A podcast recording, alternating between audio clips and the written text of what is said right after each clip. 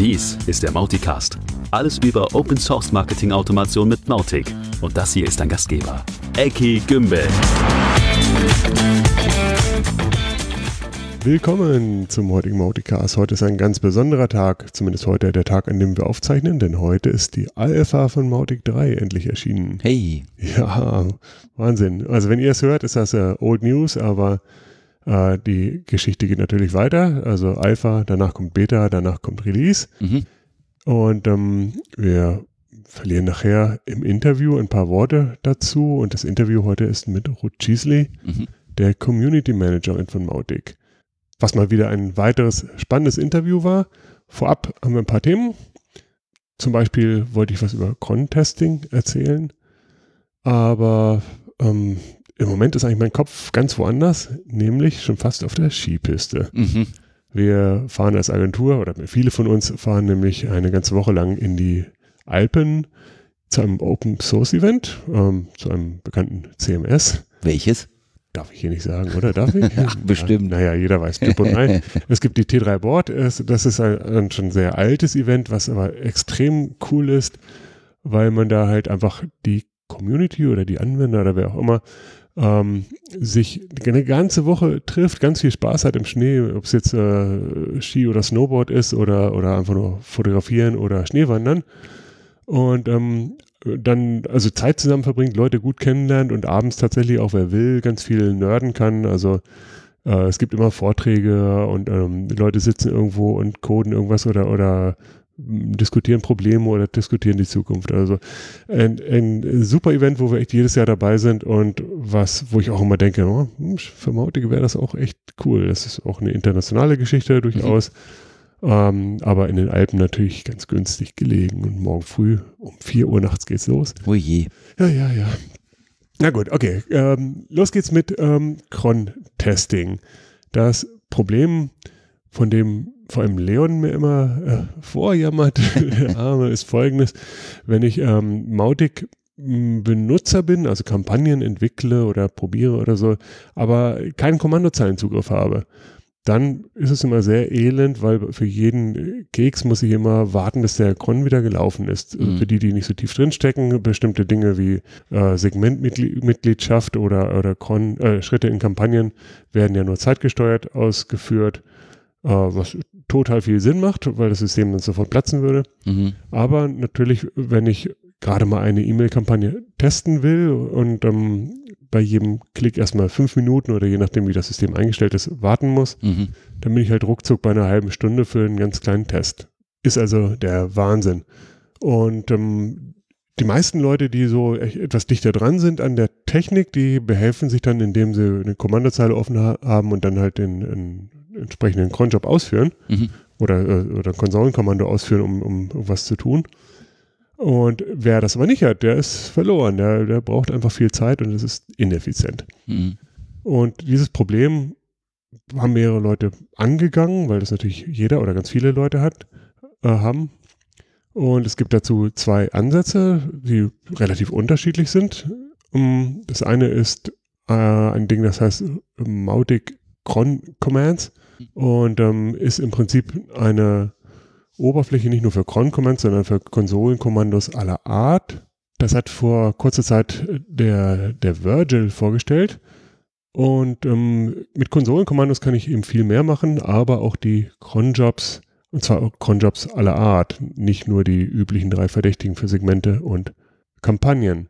Das ist total mächtig, ist auch trivial erweiterbar. Ich kann also meine Konsolenkommandos, die ich haben will, jederzeit da reinschreiben. Das ist im Prinzip eine kleine PHP-Datei, die ich auf dem Server installiere und kann einfach draufklicken das ausführen und bekomme auch das Feedback. Mhm. Natürlich muss äh, Max Ex- Execution Time und sowas in PHP richtig eingestellt sein. Das Ganze ist gesichert über eine, eine Passphrase, über ein Shared Secret, was einfach in der URL mit übergeben wird. Ist also überhaupt nicht Mautic integriert, sondern einfach eine ganz kleine Web-Oberfläche, auf die ich draufklicken kann. Nifty, äh, total nützlich. Ich würde es ehrlich gesagt im Produktionsenvironment nicht einsetzen, guten Gewissens, zumindest nicht in einer ernsthaften Produktionsumgebung. Da ist immer nicht so gern gesehen, freifliegende PHP-Skripts zu haben. Aber das muss man natürlich schauen, wie man da aufgestellt ist. Äh, jedenfalls sehr mächtig und immer einen Blick wert und kostet nichts. Mhm. Link natürlich in der Shownote. Und ähm, die andere Variante kommt von dem Steno Kusmani, äh, auch unter MTC XTD bekannt. Also einer der ganz alten Hasen in der Mautic-Entwicklung und der hat eine richtig schöne, tief in Mautic integrierte Lösung gebaut, wo ich dann in ein Segment reingehen kann und am Segment sagen kann, okay, update mal dieses Segment. Oder ich gehe in eine Kampagne und sage, triggere mal diese Kampagne oder, oder update die Kampagne. Okay. Und das ist halt für die Leute, die nicht so technisch sind, natürlich die bessere Variante. Das erste ist eher für die Leute, die zwar wissen, wie, was, ich, was sie wollen, die mit Konsolkommandos auch sicher umgehen können, die bloß keinen SSH-Zugriff haben. Mhm. Ne, für die hilft das total. Für die Leute, die aus gutem Grund keinen SSH-Zugriff haben, äh, denen sollte man dann wirklich lieber die etwas äh, narrensichere Variante geben oder, mhm. oder sich selber gönnen. Das mhm. ist der Grundtester vom äh, Steno Kusmani. Kostet 19 Euro. Äh, ich glaube, das ist ähm, sehr, sehr vertretbar. Definitiv. Also ein No-Brainer. Kurze Frage. Hm? Wäre das nicht was, zumindest diese Funktion rechte Maustaste klicken, aktualisier das, was auch in Core gehören würde? Um, ja, äh, wäre ein super Core-Feature. Request. Ja. Abgesehen davon ist nicht mit der rechten Maustaste. Ja, gut, aber ne, also. Ja, mhm. ja ähm, ja, was ist Feature Request? Also, wenn er so nett wäre, das für den Core beizusteuern, dann, dann ähm, äh, ich glaube, ich muss mir das Rad nicht neu erfinden. Er hat das schon schick gemacht. Okay. Ich habe ein paar Wünsche da noch. Ähm, also vor allem, ich kann halt immer nur eine, eine Kampagne oder ein Segment äh, da anträgern. Es wäre manchmal auch bequemer, einfach zu sagen, okay, machen wir alle Kampagnen, ne? weil manchmal sind halt alle, äh, mehrere beteiligt oder so und äh, man muss immer sich rein und rausklicken und so. Also convenience-mäßig geht da noch ein bisschen, aber eigentlich ist es halt super integriert, eine schicke Lösung, kostet fast nichts. Also einfach machen. Cool. Links in ja. den Show Notes, ne? Ja, total. Also hilft mega weiter. Habe ich mir schon immer gewünscht. Mhm. Mm, ja, ein paar weitere Kleinigkeiten im Bereich Mautic. Wir haben uns überlegt, wir wollen auch mal auf aktuelle Problemchen hinweisen, die so äh, in der Welt auftauchen. Das eine ist, ähm, dass die standardmäßig eingestellte IP-Erkennung, also die Geo-IP-Lösung, nämlich MaxMind als Datenbank seit Anfang des Jahres oder genau genommen Ende letzten Jahres nicht mehr zieht. Mhm. Der schafft es nicht mehr, sich neue Datenbanken von MaxMind zu ziehen, weil die ihre Policy umgestellt haben. Es ist zwar weiterhin kostenfrei, aber man muss sich registrieren. Man kann es nicht einfach so runterladen. Ah. So, das heißt, Mautic versucht dann über einen alten Weg das runterzuladen und äh, fällt auf die Nase und dann hat man gar keine IP-Daten mehr und die Geolocation funktioniert nicht mehr. Mhm. Ähm, ja, ist halt irgendwie vorher keinem aufgefallen, weil man natürlich auch kein Mensch bei MaxMind dauernd guckt, ob die was ändern. Und ähm, da gibt es jetzt auch einen Pull-Request, also einen Patch sozusagen, den man äh, schon mal installieren kann, wenn man es wieder zum Laufen bringen will. Mhm. Und ähm, ja, für, für den, der sowieso was anderes nutzt oder der es aus anderen Gründen gar nicht nutzt, ist egal, aber für alle, die es vermissen, äh, die sollten es natürlich zügig einspielen, weil sonst äh, für einen ganzen Zeitraum die IPs halt, äh, die, die Geolocation fehl, fehlt. Mhm. Gut, Link in Shownotes, wie immer. Und ebenfalls äh, Links, diverse Links in den Shownotes haben wir zum folgenden Thema, nämlich ähm, es gibt ein sehr cooles Ding, nämlich äh, also seit, seit der 15.0 oder so, 15 irgendwas, dass man Kampagnen äh, auch wieder neu durchlaufen oder mehrfach durchlaufen kann. Also mhm. ein Schalter, der in der Kampagne erlaubt, dass ein Kontakt mehrfach durchlaufen kann. Mhm. Das ist für manche Leute total wichtig oder in manchen Fällen total wichtig. Funktioniert aber nicht so ganz reibungslos. Schade, schade, schade. Ähm, okay. Auch da gibt es äh, Infos, was zu tun ist und Pull Request, also ein Patch, den man einspielen kann. Und äh, auch da Link in den Shownotes zu den Foren und GitHub-Aufzeichnungen. Mhm. Gut ja, ich würde sagen, wir springen direkt ins Interview mit der Ruth. Ähm, da geht es ja im Großen und Ganzen, also eigentlich nur um Community, deswegen heute keine weiteren Community-Themen, sondern auf geht's zum Interview. So, we've mentioned your name many times here on the podcast. Today it is my pleasure to have her here in person. Ruth Cheesley, welcome. Hello, thank you. Ruth, you're the community manager of the Mautic project. And I'd like to talk to you about that a little bit and uh, also all the context of the Mautic community. Before we do that, why don't you give us a little background? Like, uh, how did you become a community manager and what did you do before that? Sure. So I've been involved in open source for about 18 years now, which is quite surprising when I look back and figure that out. Um, since the early days when I was at university. And I mostly have been involved in the Joomla project. And through volunteering in the Joomla project, I ended up being part of the community leadership team for about three years. And uh, DB Hurley, who's the founder of Mautic, was on the product leadership team, uh, production leadership team at the same time.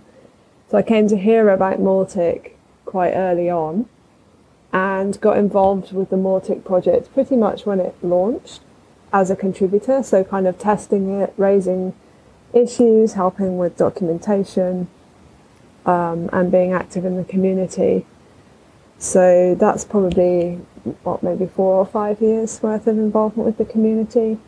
And when Acquia acquired uh, Mautic Inc., um, a few months later, there was an opportunity for a community manager to help uh, help the community kind of um, start engaging more fully and facilitating that to happen, and also being a bridge between Acquia and the community.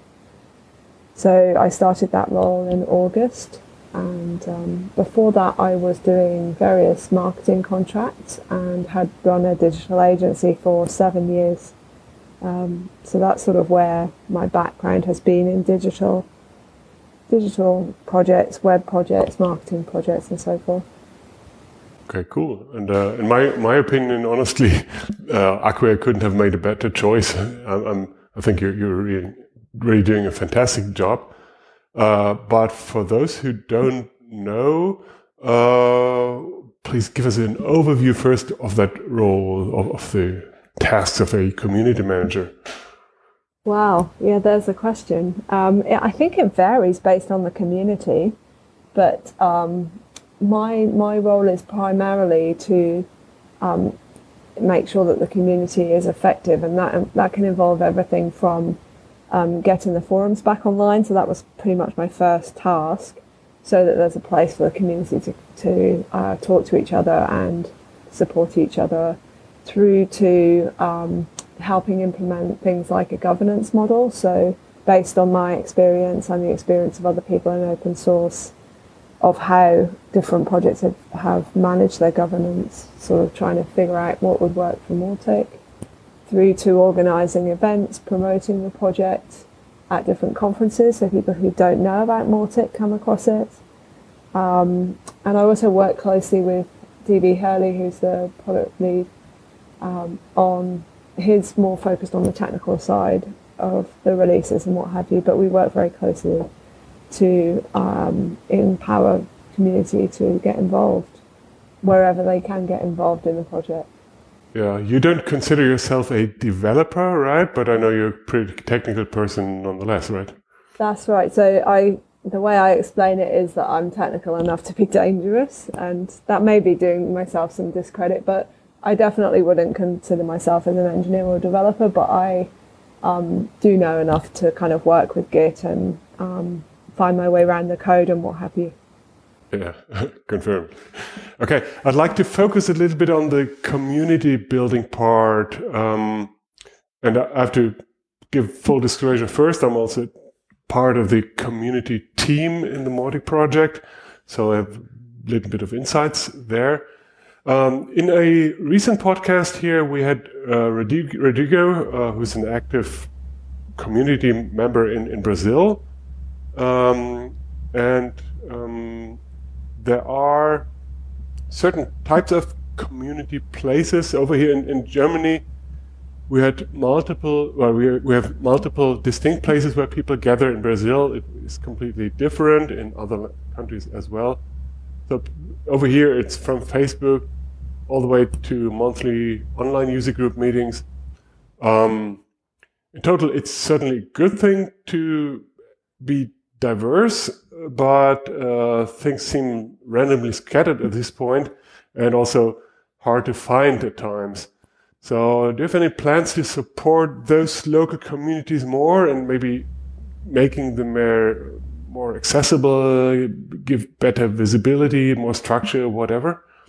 Yeah, I mean, that's a great question, actually. And I think um, my experience from other communities and other projects is that the um, the important thing is that people can find out how to uh, connect with other people nearby who have similar interests, whether that's be because they um, need some help with a problem or they want to learn more about it.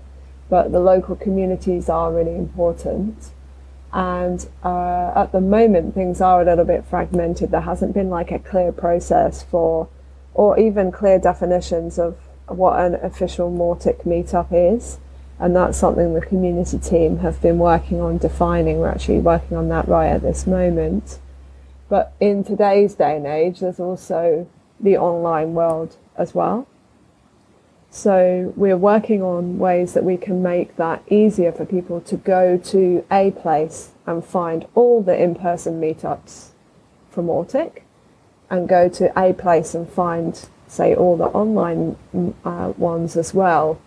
And I think the important thing here is that we are very clear that these groups are for the benefit of the community and they're not just a lead generating opportunity for a business.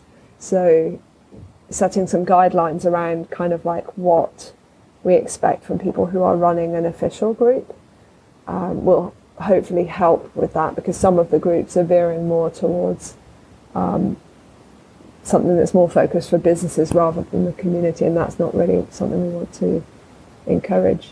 Um, yeah, but, true. Yeah. the same problem when I started looking around, find, find places to connect. There are groups in, in Facebook and, uh, and LinkedIn and all over the place. Uh, and some of them are dead. Mm. Uh, some of them are really just just fame or, or lead generation or whatever. Yeah. And uh, it's pretty hard to, to find out which are the actual uh, uh places to go and, and um, yeah. Yeah, so and also, that easier is good good idea. Yeah, also because Mautic itself is a trademark term, we actually have to manage that trademark if we want to maintain it. So if people want to call themselves a Mautic meetup, that's great, but they do actually need to be working within the guidelines to be in a, to use that term. Um, cool. So we're trying to find ways to be uh, positive and constructive and help people um, with resources, with guidance, with uh, being able to generate awareness of the group so that they get more people turning up and help with things like sharing information about speakers who might be willing to come and do a session um, at a meetup. Because running a meetup is can be quite challenging you know like yeah. um, finding topics say, and what have you. Sorry. When you say meetup uh, on, on the website uh, we only see the team at Mautic Camp at this point can, can is there is this the same thing or can you explain the difference yeah, so what we're proposing, and this is still in the proposal phase in the community team, and anyone can get involved in the community team and have their say uh, just by turning up at one of the meetings. But what we're proposing is that um, Mautic meetups are the in person, kind of like physical meetings of other Mauticians in, their, in a geographical region, and they will be focused around like a town or a region, not a country. Uh, so it might be, in my case, Mautic Meetup Ipswich or Mautic Meetup Essen or Sydney or what have you. Um, That's on a regular basis, right? On a regular basis, in person and in a physical location. And we're aiming for those to be managed through a meetup.com pro account uh, so that the cost of running that will be covered by Acquia as a sponsor. And um, that will mean that we also get the reach that Meetup offers of promoting it to other people who are interested in marketing, marketing, marketing automation, and so forth.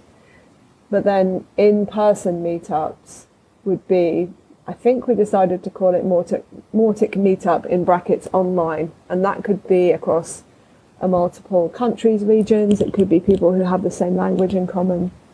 Um, so that's much more flexible, and they would mainly be promoted through the community forums. There's a meetup category there so they would have a category within the forum and also be on the website. under community events.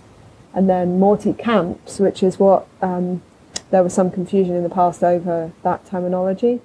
We have suggested that they be kind of like local or regional uh, conferences, smaller conferences. So maybe um, people in Central Europe might want to come together for a couple of days um, for an, un, you know, like not a Mautic Con, which is going to be another thing, but something like a small regional event, and that would be a Mautic camp. So it's following a similar structure to what they do in the WordPress community in terms of their naming convention. Oh, okay, that makes sense. Uh, tell me more about that that Mautic Con. It has been. Uh, I think there's even a Slack group for it, but but it's been pretty pretty silent lately. Yeah, so that's something that we're hoping to organise this year, and we're just in the very, very, very early stages of talking about that. It would be uh, the annual conference for all things Mautic. So it would be, my vision is that it would be just as interesting for someone who is uh, a developer in Mautic as it would be for someone who's implementing or managing Mautic, for someone who is interested in marketing automation. Um, and yeah, the idea is that it would be an annual conference, um, formal kind of conference with tracks and speakers and what have you. But we're at the very, very early stage, so if people are interested in helping organising that, then they can hop on the Slack channel. And uh, I think we've been discussing that in the community team from memory. So you you are aiming to, to do that this year, really? Wow, love it. That's cool. the aim. Yes, obviously there's quite a lot to organise when you're planning a, a, large event. So that's the kind of where we're shooting for. Mm-hmm. Hmm. Yeah. Love it, really. Uh, so you mentioned the community team uh, already. That's that's part of the official Mautic structures. Yeah. Um, or uh, sometimes we refer to it as a the global community. Uh, can you talk a little bit about the the that, that structure in total and the governance model and all that? Yeah, absolutely. So if people want to find more about this, they can go on the mautic.org website and under the community tab, there's a link to governance. So you can kind of read the overview and also read the initial proposal and the comments that went back and forth during the consultation. That's all linked from this page. Mm-hmm. So I put it in the show notes. Sorry? I put that on the show notes. Excellent. So the structure that we have in the community is we have five teams. Uh, the teams are com- the community team, which we've been talking about, the education team, who look after uh, the forums, internationalization, and documentation uh, currently, the legal and finance team, which is fairly self explanatory, they look after the trademark and, and the finance um, a marketing team and the product team. So that is what was proposed and all kind of we came to the decision in the community sprint last year that that was the most sensible um, uh, structure in terms of teams and um, that allows people effectively what we will have is working groups within those teams at the moment we're kind of functioning at a team level because we um, haven't really got to the point yet where we have enough people to form working groups. So it's a great opportunity for people to to get involved. Um, and then we also have we'll have steering groups for the community and for the product, and a community council which will have four community members and four people from Acquia working together on kind of big picture issues, the decisions that need to be taken about the community. So the idea is it gives us a way for people to get involved from the local communities if they want to help with translating or they want to help with uh, doing the social media campaign, and then coming up into the teams, and then going up potentially going up into the council.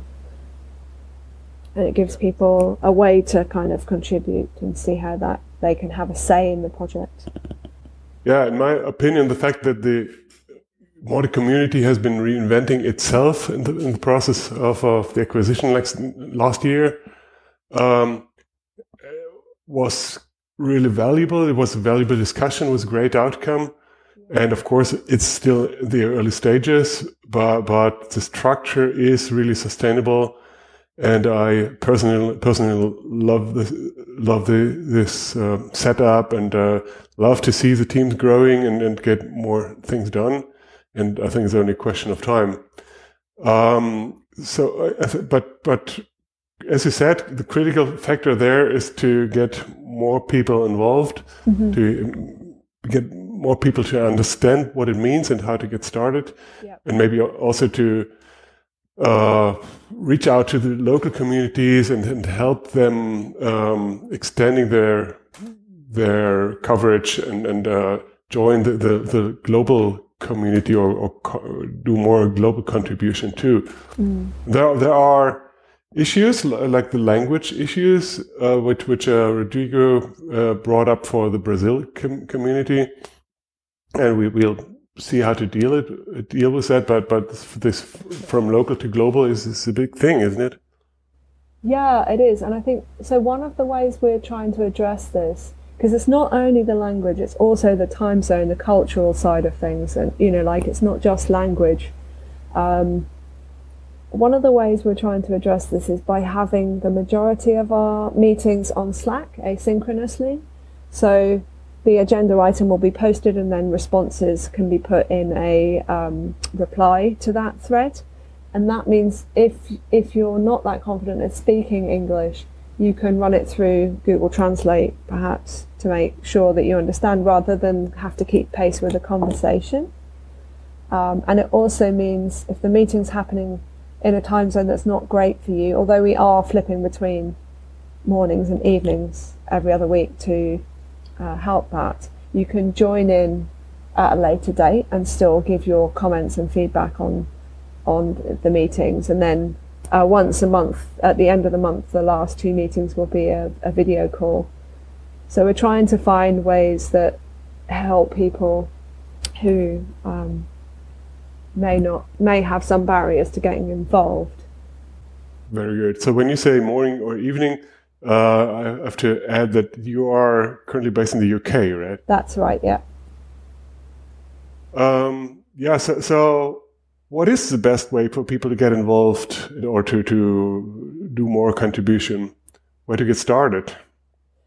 Well, I mean, the first place to start would be to join the community channel on Slack. And if you're not yet on the Mautic Slack, you can go to mautic.org forward slash Slack and you can put your email address in and get an invitation because that's kind of a central place for all discussions about community. And then if you're interested in a specific team, if you go to the governance link, which is under the community uh, menu item, you can see the teams. If you click on them, you can go to the forum description that explains what that team's responsible for. And if you say you're interested in the education team, maybe you've got an I- experience in writing documentation or would like to help, then you can join the education team's Slack channel, which all of the teams are prefaced with T dash, so that would be T dash education. And then just hop on one of the meetings. Um, all of our work is on Trello, on a public team with public boards. So you can access that at trello.com slash Mautic community, all one word. So you can see what all of the teams are working on. So also if there's something you would like to take up, we've got a couple of blog posts, for example, that we need writers for. You can just hop into Slack and say, hey, I'd like to write this article, and then assign it to yourself in Trello, and, and uh, the team will support you with that. We don't yet have uh, specific people identified uh, in every team to, to act as, a godfather or so, or to, to answer questions of, to, uh, from those who are potentially interested. Um, correct me if I'm wrong, but, but, but um, we, we have that agreement that anybody raises his hand or her hand and, and says, um, I I am considering helping out, but I don't know what to do, or uh, then there will be a specific person working with you um, and and uh, answer your questions and give give you ideas for what what to do first. Because because doing an actual tangible thing rather than, than being there abstract and listening to other people's conversation. For me, as a, in, in, in my world, that, that's a much better start and, and much better feeling. Yeah, absolutely. We have asked each team to identify someone who will be work who will be effectively like the onboarding person, and that will rotate every couple of weeks, so it's not the same person. Um, at the moment, it's mostly going to be me, but I will be working with someone in each team to make sure that there's a process for onboarding.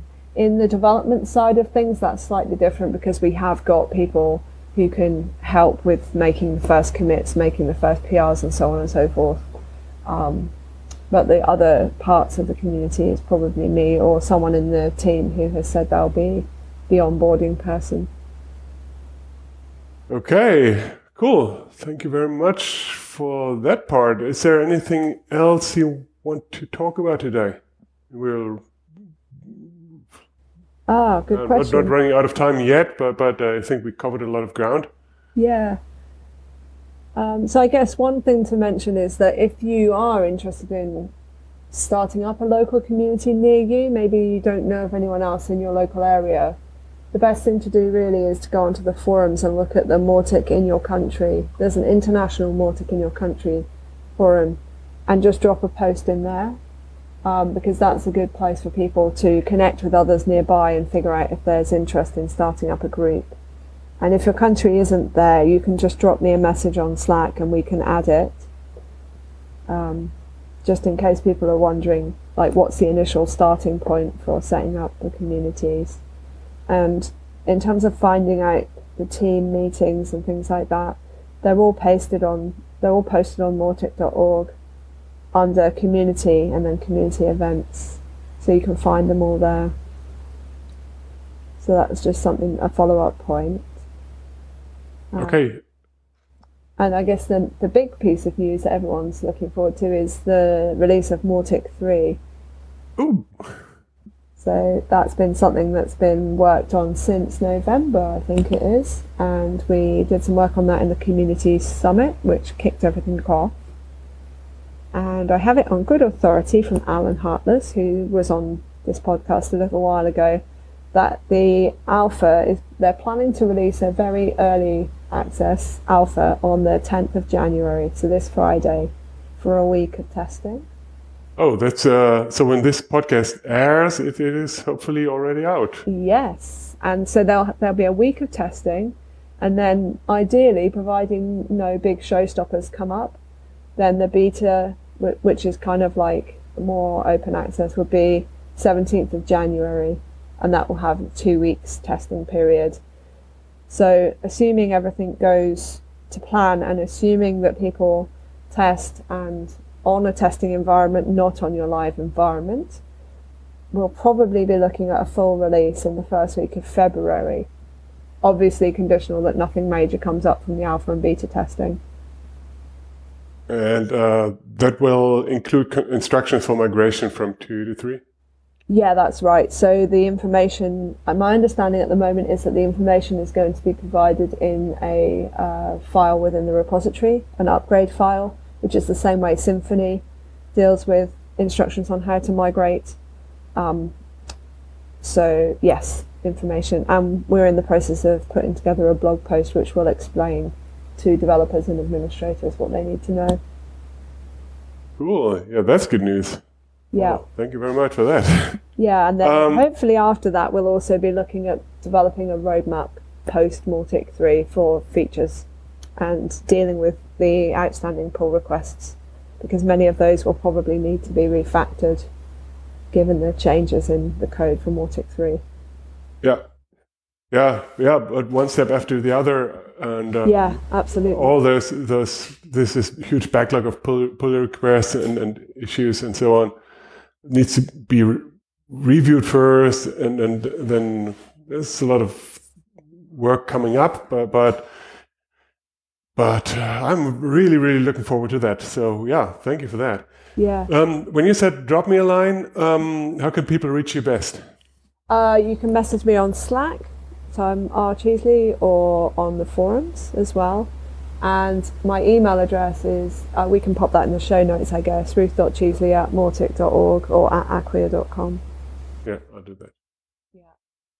Or social media or whatever. But those are the best ways to contact me. Yeah, it's plenty. Okie doke. Thank you so much for today. You're welcome. Thank you for Valuable having me. insights.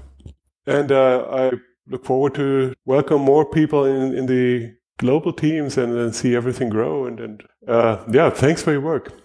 Thank you. Thanks, Ruth. Bye bye. Ja, cool. Bleiben wir gleich nochmal bei dem letzten Thema, was die Ruth erzählt hat. Mautic 3 Alpha am 10. Januar Mhm. und ähm, danach die Beta und Release. Ja. Das ist natürlich im Bereich Coming Up das Allerwichtigste. Wie sieht es denn aus mit Mautic 3? Wann ist es endlich da? Der Zeitplan des Mautic 3 Teams ist jetzt total ambitioniert. Sie haben sich tatsächlich äh, vorgenommen, innerhalb von wenigen Wochen das alles rauszuhauen. Mhm. Und ähm, wenn es alles gut läuft und ke- keine Showstopper auftauchen, dann geht das halt im Wochen oder in, im Abstand äh, von einer Woche zur Beta und im Abstand von zwei Wochen zum Release. Mhm. Ich selber würde da jetzt nicht drauf wetten, es kann immer irgendwas passieren, also baut bitte nicht eure, eure Projektplanung auf dieser Zeitplanung auf. Ja. Aber wenn es in Best Case läuft, dann, dann hätten wir halt schon irgendwann mitten im Februar, ähm, nee, jetzt haben wir verrechnet, Anfang Februar oder so, die, die Mautic 3, Krass. was natürlich cool wäre. Ja. Und was auch heißt, ähm, bitte, also wer, wer schnell mit der Mautic 3 starten will, der sollte bitte auch zügig anfangen zu testen. Ich habe ja schon mal erzählt, testen geht sogar schon ähm, jetzt, zumindest soweit es die, die Plugins angeht. Mhm. Ähm, für jeden, der mit der Mautic 3 mal rumspielen will, ist die Alpha geeignet. Für jemanden, der die Migration testen will von seiner jetzigen Installation zu Mautic 3, da würde man immer die Beta empfehlen. Mhm. Auch das natürlich nur, um es zu probieren um, um, und um frühzeitig auf Probleme zu stoßen. Ja. Und ähm, sicherlich nicht irg irgendwas mit Live machen mit der Beta. Und selbst wenn die Release-Version da ist, natürlich auch nochmal ordentlich testen. Aber das ist jetzt alles im Abstand von wenigen Wochen und ähm, ich glaube, wenn wir uns dreimal umgucken, haben wir das Thema auch schon hinter uns. Mhm. Haben vielleicht ein paar Kinderkrankheiten, wie mit jedem neuen Major-Release und dann ist das Thema endlich durch. Aber es ist ergreifbar. Ja, ja, super. Ja, ja, Mhm. lang drüber gesprochen. Mhm. Ja, ähm, was gibt es noch im Bereich Coming Up? Ähm, es gibt natürlich den, den Mautic Events Kalender, also mautic.org slash Events, mehrfach erwähnt jetzt, der ist inzwischen voll mit lauter Team-Meetings. Mhm. Wer da ähm, ein bisschen überwältigt ist von, der hat oben eine kleine Checkbox und kann sagen, alle äh, regelmäßig wiederkehrende Meetings bitte nur einmal anzeigen. Das ist also ein ganz Mhm. heißer Tipp. Ähm, was man auch in den Events findet, ist zum Beispiel unsere deutsche oder deutschsprachige User Group. Äh, das nennt sich ja inzwischen Mautic Meetup Online Mhm. für die Dachregion. Mhm. Und auch das ist natürlich ein regelmäßiger Termin. Aber wer noch aktiver erinnert werden möchte, der kann auf mauticamp.de gehen. Da gibt es eine Reminder-Funktion, kann man seine E-Mail-Adresse hinterlegen. Und dann wird man immer noch mal zweimal vorab per E-Mail erinnert, auch wenn es mal eine Zeitverschiebung gibt oder so, steht das in der E-Mail drin. Also mauticamp.de, auch das in den Shownotes, da könnt ihr euch einen Reminder setzen lassen, wenn ihr bei der User Group dabei sein wollt. Super. Und noch, ein- noch ein weiterer letzter Tipp. Ähm, es gibt für die Team-Meetings, also die, die globalen Mautic Team-Meetings, einen Google-Kalender. Ähm, auch dafür, davon der Link äh, an bekannter Stelle, nämlich in Shownotes. Mhm. Ähm, und diesen kann man nicht nur angucken, sondern man kann ihn auch abonnieren und hat dann automatisch alle Team-Meetings in seinem eigenen Kalender, was extrem cool ist, wenn man sowieso Teammitglied ist oder wenn man mal einen Termin sucht, um da mal dabei sein zu können. Super gut. Die allermeisten, wie schon erwähnt, sind ja inzwischen asynchron. Einmal im Monat gibt es in jedem Team so ein Live-Meeting Mhm. mit asynchroner Fortsetzung, aber diese Async-Meetings, die sind halt super, um die Leute rund um den Erdball mitnehmen zu können und nicht an der Zeitzonenproblematik zu scheitern. Also das hat sich schon bewährt. Gut, ja, ähm, ich glaube, dann sind wir durch für heute. Mhm. Hast du noch was, Thomas? Nee, ich hätte sonst nichts. Prima. Dann freuen wir uns auf in zwei Wochen mit einem weiteren spannenden Interview. Bis dahin, macht's gut. Ciao. Tschüss.